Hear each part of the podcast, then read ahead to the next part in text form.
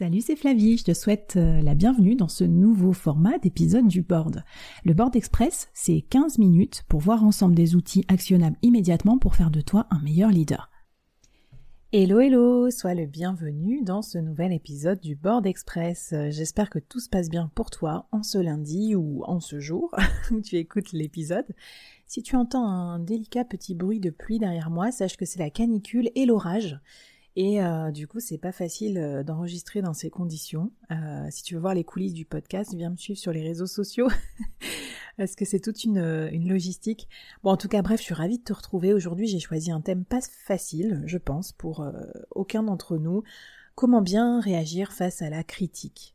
Alors, si tu es dirigeant, manager, impliqué au sens large dans des entreprises, il se peut que tu sois très souvent sous le feu des critiques et euh, que tu sois bombardé de conseils. Moi, c'est clairement le cas de la plupart des dirigeants que j'interviewe, en tout cas chaque mercredi dans, le board. Et euh, je trouve qu'en fait, bon, c'est salutaire, hein, la plupart des gens en position de leadership euh, veulent s'améliorer, donc sont réceptifs, mais parfois on est bombardé de conseils qu'on n'a pas toujours sollicités. du coup, j'ai décidé de te faire un épisode sur comment euh, mieux gérer la critique, comment mieux gérer aussi la réception de feedback au sens large. J'espère que ça va te plaire.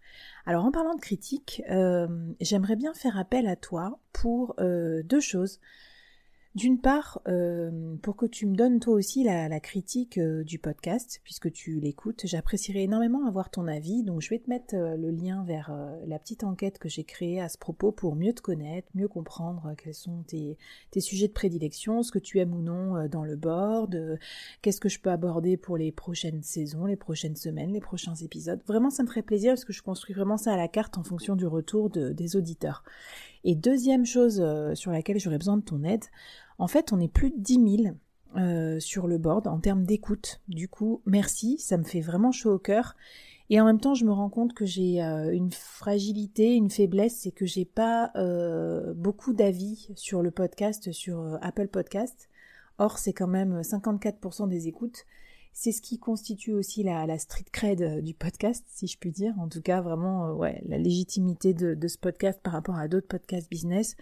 Du coup, tu me rendrais un énorme service si tu pouvais laisser un avis sympa bien sûr, et surtout un commentaire qui exprime euh, ce que tu apprécies dans le podcast, en quoi ça t'aide au quotidien, sur Apple Podcast ou sur iTunes. Je vais te mettre le lien aussi si jamais. Mais en tout cas, fais, enfin voilà, si tu peux prendre 30 secondes pour faire ça, ça m'aiderait énormément pour te donner un petit, euh, petit aperçu, voilà, je pense qu'il doit y avoir une trentaine de notes ou de commentaires, alors que des podcasts avec ce niveau d'écoute et de publication, on est plutôt sur 200 commentaires, donc ça serait, ça serait hyper sympa. Trop bien. Allez, on y va sur l'épisode du jour. Alors déjà, première chose qui m'a euh, complètement mind blowé, si je puis dire. J'aime bien les néologismes entre à la Jean-Claude Van Damme entre euh, l'anglais et le français. Euh, non, non, mais trêve de plaisanterie, enfin, qui m'a complètement estomaqué. C'est un article que j'ai lu dans Harvard Business Review, toujours. J'allais dire mon émission, mais mon journal préféré. Euh, je crois que c'était en français. Enfin, je te remets le lien dans, dans la newsletter associée à cet épisode, hein, www.boardmembers.substack.com. En fait, cet article que j'ai lu nous dit en substance que le feedback, ça sert à rien. Donc, enfin plus exactement que voilà le feedback qu'on a érigé ces dernières années ou décennies comme l'acte managérial par excellence, vraiment le cadeau qu'on fait à ses collaborateurs, euh, l'acte d'exigence aussi managériale par excellence, savoir faire un bon feedback à ses troupes, eh bien serait en fait une pratique euh, complètement démotivante. Alors, moi, je, t'avoue que j'étais pas mal biberonnée au feedback parce que ben, ça fait plus de 12 ans que je suis formée et que j'exerce des fonctions managériales, euh, même de coach et de formatrice, donc euh, quand même, c'est un peu la pierre angulaire de tous ces métiers-là. On parle beaucoup du manager coach, etc. Donc, ça m'a, un peu inquiétée. Alors, pourquoi en fait ce feedback euh, serait pas si agréable que ça et motivant que ça pour les collaborateurs? Donc, quelque part dans le feedback, il y a aussi la critique. Hein. En fait, la critique, c'est qu'une forme de de feedback euh, constructif, si je puis dire. Ou non, d'ailleurs. En fait, parce que le feedback, ça repose, enfin, l'idée que le feedback, euh, et bon pour nous repose sur trois idées reçues qui finalement n'ont pas de preuves scientifiques. La première idée reçue, c'est que les autres sont plus conscients euh, que nous-mêmes de notre propre valeur. Pourquoi? Parce qu'ils sont en position d'extérieur, donc ils peuvent nous observer de façon objective. Ouais, sauf que en fait, dans l'idée, oui, mais ça marche pas parce que les gens ne sont pas objectifs. Donc du coup, bah, première idée reçue, complètement démolie par la science.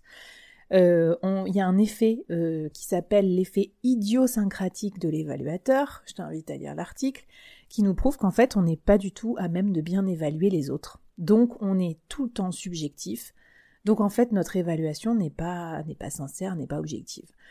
Deuxième idée reçue, euh, on part du principe que finalement, l'apprentissage dans la vie professionnelle ou la vie tout court, c'est comme le remplissage d'un réservoir vide. On part de zéro et puis après on se remplit. Sauf que là, euh, et donc oui, pour remplir ce, réservoir, on a besoin que les autres nous disent quoi faire et comment faire. Sauf qu'en réalité, pareil, ça n'a pas été prouvé, puisque euh, y a pas, tout le monde n'apprend pas de la même manière, ne part pas des mêmes euh, bases, etc. Donc du coup, ben, l'apprentissage comme euh, remplissage d'un réservoir vide, deuxième idée reçue qui, qui ne fonctionne pas. Troisième idée reçue, on part du principe que le feedback vise l'excellence et que c'est facile en fait d'arriver à l'excellence parce que l'excellence serait universelle, analysable et descriptible. Et bien là encore, euh, bah, j'ai une mauvaise nouvelle pour toi. c'est que le problème, c'est que l'excellence varie aux yeux des uns et des autres. Donc ce n'est pas euh, une notion objective. Donc euh, quelque part, si on fait varier l'objectif, on fait varier la façon de l'atteindre. Donc voilà, trois raisons pour lesquelles le feedback n'est pas si objectif. Du coup, la critique elle-même, ben, n'est pas si, n'est pas toujours objective. Donc, ce que je voulais te dire avant, peut-être euh, d'aborder euh, le plan d'action en trois étapes pour mieux accepter la critique, parce qu'il y a quand même une méthode derrière, une méthodologie managériale pour ça, c'est peut-être quand tu reçois des conseils ou des critiques, te poser plusieurs questions pour savoir s'ils sont euh, légitimes. Moi, tous les mercredis, euh, à mes invités du board, je leur demande quel est le meilleur conseil qu'on t'ait donné dans le business et le pire. et en fait, on voit bien qu'on est aussi bombardé de mauvais conseils. du coup, euh, plusieurs tips qui m'ont donné pour, pour mieux savoir si tu dois prendre en considération le feedback aussi. Déjà, regarde qui te donne ce conseil. Quelle est sa légitimité sur le sujet? C'est vrai que par exemple, on adore prendre des conseils de ses proches, mais je sais pas si c'est pareil pour toi, mais moi dans la vie, mes proches, euh, je les aime trop, hein, coucou, mais ils connaissent pas du tout euh, les tenants et les aboutissants de mon métier ou de ma spécialité. Euh, du coup, bah parfois ils peuvent tomber à côté de la plaque si si s'expriment sur un sujet précis de ma spécialité. Ensuite, se demander aussi quel est l'agenda ou en tout cas l'intérêt de la personne à te faire tel ou tel feedback. Il y a des gens qui essayent de te discrédité, euh, euh, même inconsciemment en fait. Hein, euh, il y, a des, y a des motifs comme ça qui font que bah, du coup les gens même peuvent aussi comment on dit, reporter sur toi des peurs qu'ils ont. Ça, c'est plus le cadre de référence aussi.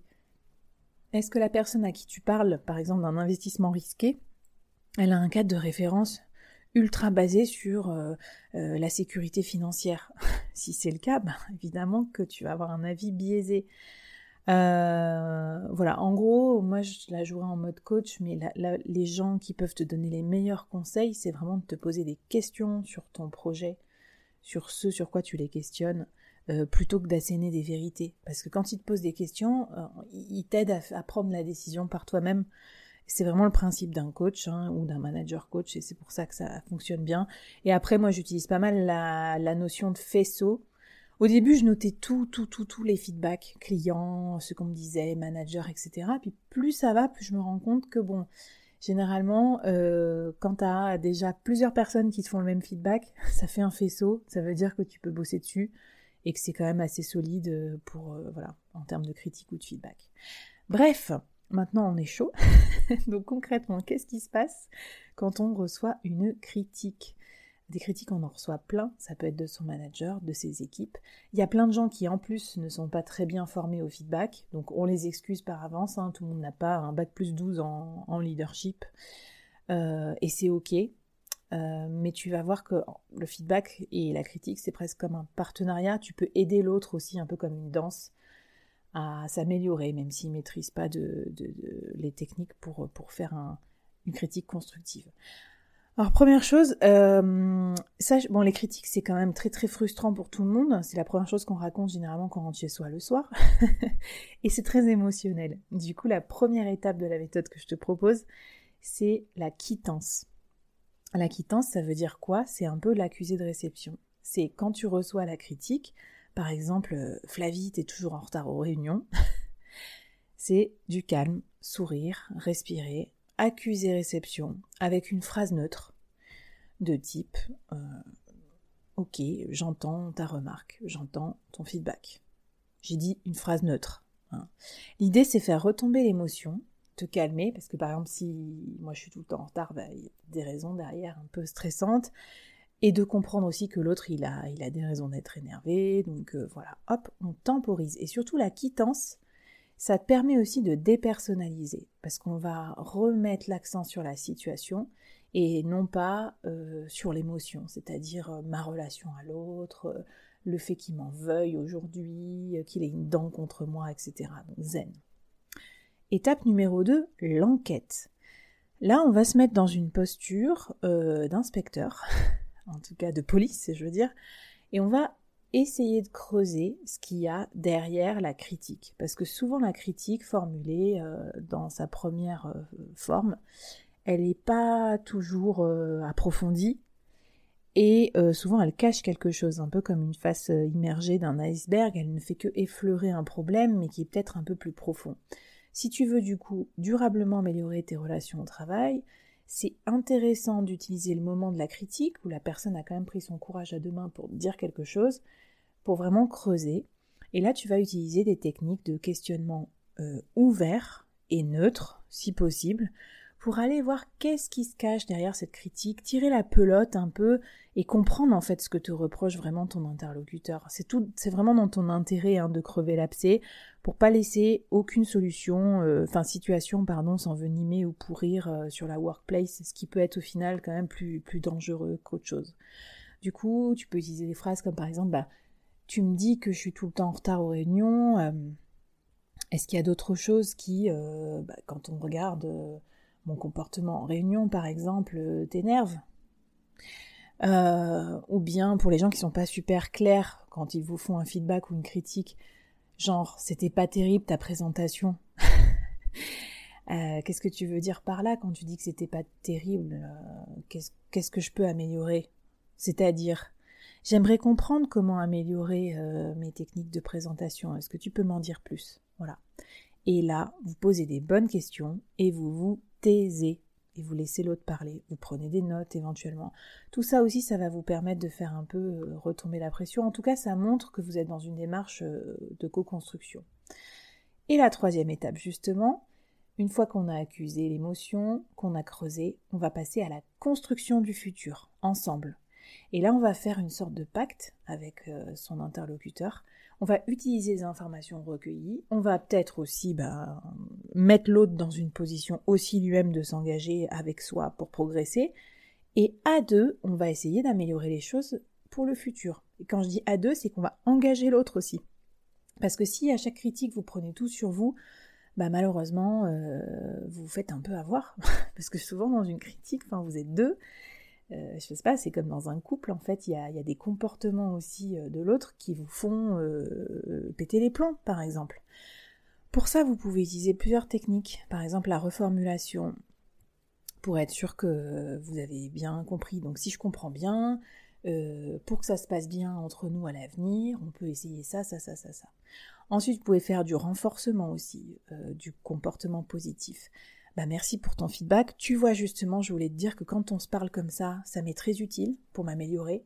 Et je préfère largement ça à euh, un email par exemple que tu m'enverrais un peu fâché ou euh, quand tu me dis pas les choses. Et enfin, vous pouvez créer une alliance. Bah du coup, bah merci pour ta franchise, ça m'aidera énormément. Donc on est d'accord que moi je vais faire ça, ça, ça pour améliorer. Et d'ailleurs, si on peut être deux à apporter notre pierre à l'édifice, si toi aussi tu fais ça, ça, ça, ça m'aiderait énormément. Voilà, on a donc la méthode en trois points pour avoir une critique mieux accusé en termes d'émotion, plus creusé en termes de compréhension et surtout qui aboutit à un partenariat d'avenir pour réussir ensemble à mieux se comporter. Bon, évidemment, il y a des cas où euh, c'est complètement, ça fonctionnera pas. Hein. par exemple, des critiques euh, sexistes, racistes, tout ce que tu veux, des intimidations physiques, etc. Ce genre de choses. Là, je parle même pas. Euh, voilà, là, on, dépasse le cadre stricto sensu de la négociation classique. Si, si, tu te retrouves dans ce genre de, cas, il faut fuir. il faut faire stopper la menace ou prendre un témoin. voilà, ok Bon, j'espère que cette méthode t'a plu. Dis-moi aussi en commentaire ou sur les réseaux sociaux, viens me voir euh, sur euh, LinkedIn ou sur Insta, at workitude underscore fr, pour me dire comment toi tu réagis face à la critique et quels sont aussi les conseils qu'on t'a donnés dans ta carrière. J'attends de voir euh, ton feedback aussi sur le board et tes commentaires sur Apple Podcast. Et je te souhaite une super semaine. Enjoy, bye bye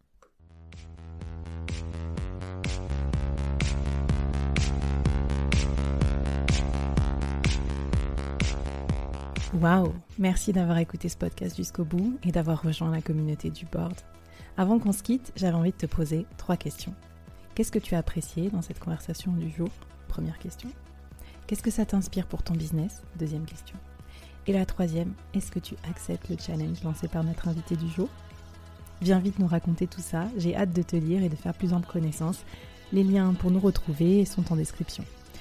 Si tu as aimé cette conversation, je te donne rendez-vous sur les prochains épisodes du board où j'ai plein d'invités intéressants à te présenter. Et je te demande un dernier service d'ici là. Tu serais un amour de partager ce podcast à ton réseau et de nous aider à le promouvoir sur les plateformes d'écoute en nous mettant une super note et un gentil commentaire. Par exemple, Flavie est tellement formidable qu'elle a réussi à me parler finances sans m'endormir. Ou je suis devenue un PDG épanoui grâce au board.